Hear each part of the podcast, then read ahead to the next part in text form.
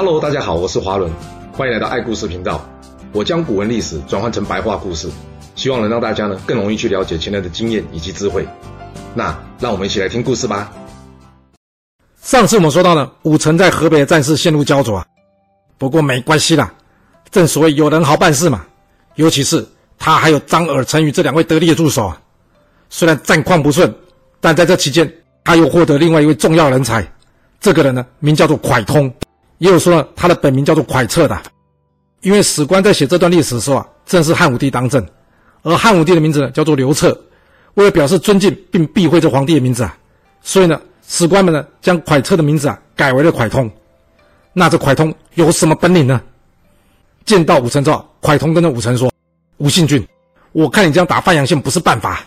要是你同意，我愿意代替你去说服这徐公投降。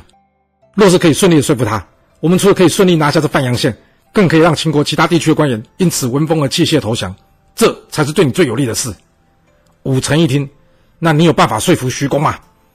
蒯通点了点头，回复武臣说：“没问题，只不过您得答应我准备开给徐公的条件。什么条件呢？”武通接着问蒯通。在听完蒯通开出来条件之后，武臣笑了笑，并点了点头说。没问题，你就看着办吧。得到武臣的同意之后，蒯通先来到这徐公这边。他一见到徐公之后，他跟他说：“徐公，你应该知道你的死期近了吧？那不过恭喜你，今天你遇到我，你就能重生了。”这徐公一听，他问蒯通：“你这话怎么说？”蒯通跟他说：“您自己想想，你还在当官十多年中，你害死多少人的父亲，让多少人成为孤儿，你又断过多少人手脚，给多少人亲过面啊？”这不用我帮你一一去算，相信你自己心里也应该有个数吧。这里要先打个岔，所谓的情面呢，指的是在这犯人脸上刺青的一种刑罚。听到这，徐公没有多做回应了。蒯通接着说：“那你认为我刚刚说的这些人，他们恨不恨你啊？那要是恨你，为什么没有发作？其实讲穿了，就是因为刑罚严苛。但是你看，眼下这状况，天下大乱。”而朝廷中央也没个处置，你确定你还要继续为这个秦国卖命吗？我在来之前，武信君的意思是，他一定要攻下这范阳县，但我跟他说，武信君这万万不可啊！没错，依照现在大楚军的气势啊，我们一定可以攻下这范阳县，但眼下徐公坚守城池，那我请问，现在城破之时，要是我们抓到这徐公，我大楚军是杀他还不杀他？不杀难平民怨，不行。但要是杀了呢？那附近城池的秦国其他守军会怎么想？徐公投降，结果也是一死，那大家一定会拼死守城的。这对武信君您来说并没有好处，不是吗？所以我建议他让我来跟您谈一谈。要是你可以投降，武信君他答应，他一定会善待你。这徐公一听，要是能这样，我当然愿意投降啊。就这样，武臣依照蒯通的建议呢，用兵车一百乘加上两百名的骑兵呢。敲锣打鼓，盛大的接受这徐公投降啊！之后呢，更将这徐公封侯，并以礼待之。而在徐公投降之后呢，武臣呢再依照蒯通的建议，发通知给附近原先燕赵两地的秦国守军，要求他们投降。那你觉得会有人接受吗？会啦，因为中央都不管事了嘛。照这样下去，一定会被攻陷了。反正横竖都是一死，先投降还可以活得久一点，那干嘛不投降？就这样。武臣并不血刃呐，仅凭蒯通的一张嘴，就连续获得三十多座城池，并且进入邯郸。这一下子，武臣的势力迅速的壮大了起来。而随着武臣势力的壮大，慢慢的，他的人也开始飘起来了。而这时，张耳、陈驭一看，好机会，什么机会？是这样的，这两人原先对于陈胜呢，不愿意接受他们两个建议啊，就已经有点不爽了。加上这次出征啊，陈胜只任命他们两个为校尉。摆明了就是不信任加看不起他们两个，所以啊，这两个一直在找机会，想要好好的回报一下陈胜。而现在呢，正是这机会来临的时刻。面对着五城的战胜，两人开始怂恿这五城自立为王。这五城一想，嘿，也是哎，我都不知道我这么能打，而且哦，我还知人善任呢。哦，你看呐、啊，随随便便就拿下秦国三十多座城池啊！这要是让陈胜知道我的厉害哦，这鸡肠鸟肚小心眼的家伙，不知道会对我做什么事。哎，也是，陈胜这人啊，只顾自己称王，完全忘我们这帮兄弟。与其跟着这样一位老板呢，还不如听张耳、陈云的话，自立门户。所以他决定了要接受这两个建议，就地称自己为赵王，并且呢任命张耳为右丞相，少骚呢为左丞相，而陈驭则是为大将军。我啊啊，看来陈胜也不太会看人哦。他以为武臣比较忠心呢，所以呢他才派武臣领军。结果看来好像不是这样哦。也是啦，只要利益够大，人心是会变的。那你觉得陈胜会怎么处理武臣自立为王这件事呢？陈胜在得知武臣称王之后啊，他气得大骂：“好你一个背骨的家伙，来啊，去将武臣家人全部给抓起来！”那这一旁的上柱国蔡次呢，赶紧上前低声阻止陈胜说：“大王，秦朝还没灭亡，要是这时候与武臣结怨，这不是等于另外树立一个敌人，树立一个秦朝吗？啊，另外说句实话，武臣既然敢自立为王，他早就没把自己家人的安危放在眼里了。您就算杀了他们，武臣也不会难过啊。依我之见啊。”我们现在最好先顺水推舟，册封武臣为赵王，并且呢派使者去祝贺他。这样表面上武臣虽然称赵王，但是仍归属大楚军。您可以命他火速向西进军这函谷关，这样一来可以消耗他目前兵力优势，二来也可以为这前往函谷关的周文啊进行增援，这才是一举两得的方法。听到这，陈胜问着蔡次：“那武臣家人怎么办呢、啊？”蔡次回答他说：“这问题不大。”我们一样呢，可以把他家人给请进宫来，然后软禁起来，以便就近管理啊。那至于张耳的儿子张敖呢，我们呢可以封他一个成都军。陈胜一听，有没有搞错啊？我封张敖做啥？啊蔡次回答陈胜说：“大王，没错啊，这张耳、陈驭本来就是一伙啦，但是他们是不是同武臣一同叛变还不清楚啊。您封他儿子，一者他会感激大王对他儿子的不杀之恩，二者。”也可以造成武臣怀疑张耳对他忠心呐。反正这成都君呢是有名无实，我们有多大损失啊。这陈胜听完之后点点头说：“好，那就照你说的办吧。”接着，陈胜派出使者去恭喜这武臣，并且册封他为赵王。而这时，距离陈胜、吴广在大泽乡起兵也不过才两个多月而已。虽然已经决定要册封武臣，但是陈胜还是满肚子火啊，因为不管怎么说，武臣总是背叛他。而且这册封也不是他愿意的。那至于赵国这边呢？张耳、陈余两人呢，早就打听到陈胜对武臣自称为赵王的反应以及处置了。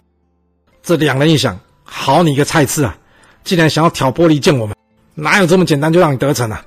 所以面对陈胜使者要求出兵函谷关的要求，这张耳、陈余建议武臣说：“赵王，这千万不可。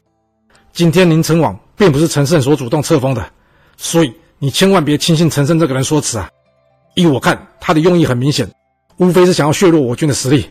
等到他灭了这秦朝之后，相信他就会将这矛头转向您了。为今之计，我们不但不要出兵向西，反而应该是出兵向北，夺取这燕国的故地。要是我们能顺利据守这大河，并占据燕代两地，这张楚就算可以战胜秦朝，也不见得敢对我赵国用兵。而要是张楚被秦军所击败，那他更需要仰赖我赵国在北方牵制秦军。所以，我们现在只要隔山观虎斗就可以了。一旦秦朝衰败，到时别说是赵王啊，您还有机会可以夺得天下啊。这武臣一听，嗯，说得好，我能有机会夺得天下。哎，那好，我这就打发这陈胜的使者离开，再来进行这扩张计划吧。在打发陈胜使者离开之后呢，武臣下令兵分三路，一路由韩广领军攻打燕国故地，一路由李良领军攻打常山以及太原，而最后一路则由张延领军进攻这上党。那结果会如何呢？先说的韩广这一路吧，如同其他义军，这韩广也是一路势如破竹，直接攻下这燕地。来到燕地之后呢，这当地的豪杰们呢，也是簇拥着韩广，希望他学习武臣一样，就地自称为燕王。这韩广一听，开玩笑的吧你们？我家人还在赵王武臣的手上哎，我这一称王，我家人不就完蛋了吗？大家跟韩广说：“哎呦，不会啦，赵王现在西面有秦国，南面有楚国了。”他自己都已经自顾不暇，他不敢跟您交恶的啦。您只要想，张楚的成王声势如此浩大，他都不敢处决赵王家人。这赵王只要还有点脑袋哦，他一定不会处决你家人的啦。别担心啦。那真的不用担心吗？诶，看来是这样哦。因为赵王武臣呢，不但没有杀韩广家人，还将韩广家人全部送到这燕地。毕竟现在赵国的主要对手是秦国跟张楚啊。这燕地本来就贫瘠，没有必要为了地方啊。跟韩广搞太不愉快，只要韩广呢没有找他太大的麻烦，可以稳住赵国的背面，这样对赵国来说还可以无后顾之忧的对抗秦楚，这才是上策啊。于是，秦二四九月，韩广正式自立为燕王。我、有没有搞错？这楚燕赵都重新复国了。虽然说老板不一样，那只剩下韩魏齐，那应该也不会跑出几个王来复国吧？这是当然要的啦。既然秦朝不给力，看着陈胜的成功，自然各地的豪杰也都跃跃欲试啊。没错，就在韩广北掠燕地的时候，另外一支由陈胜大楚军派出去前往攻击魏地的周氏，在攻下魏地之后继续扩张，不过却在敌这个地方遭遇着田单的攻击。田单原本就是齐国王室田氏的族人，借着周氏攻打敌县的时候呢，他趁机杀了敌县的县令之后自立为齐王，然后他出兵对抗周氏。这周氏一看还有这种捡便宜的方式哦，所以他率领大楚军呢开始与齐王田单呢展开对决。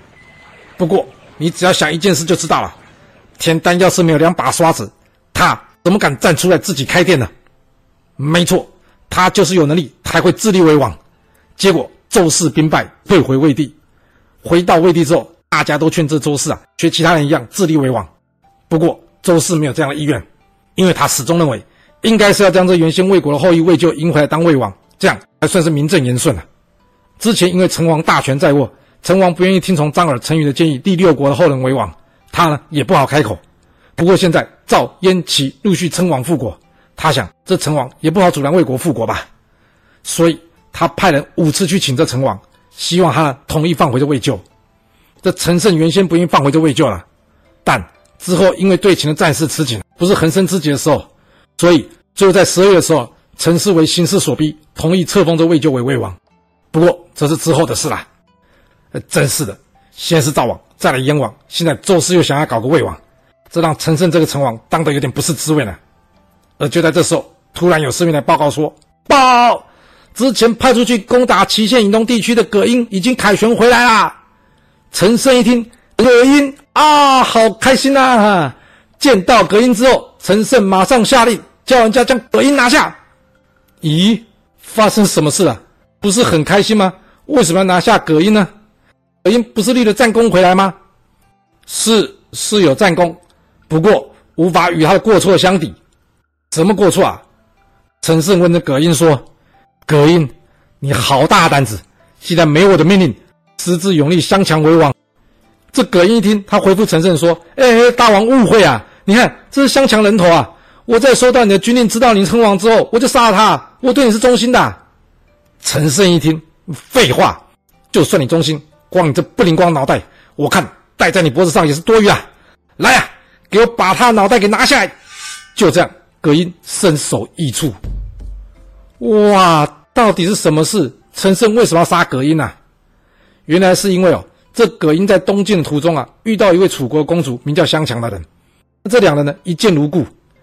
原本葛英是想说啊，拥立他为王，这样，大楚军就有了楚王，才是真正的名正言顺啊。呃，不过他好像没搞清楚状况哦。人家陈胜当初大费周章的搞了什么胡明余书，都说陈胜亡了啊，你还搞了个楚王来，你这不是拆他台吗？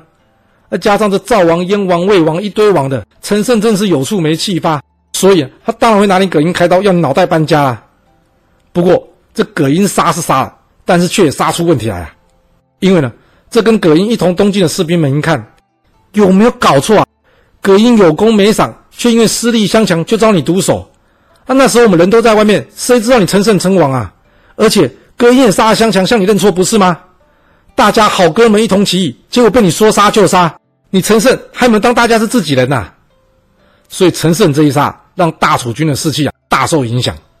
不过陈胜本人呢却不以为意啊，他呢改命邓忠呢领军往东攻打这九将军。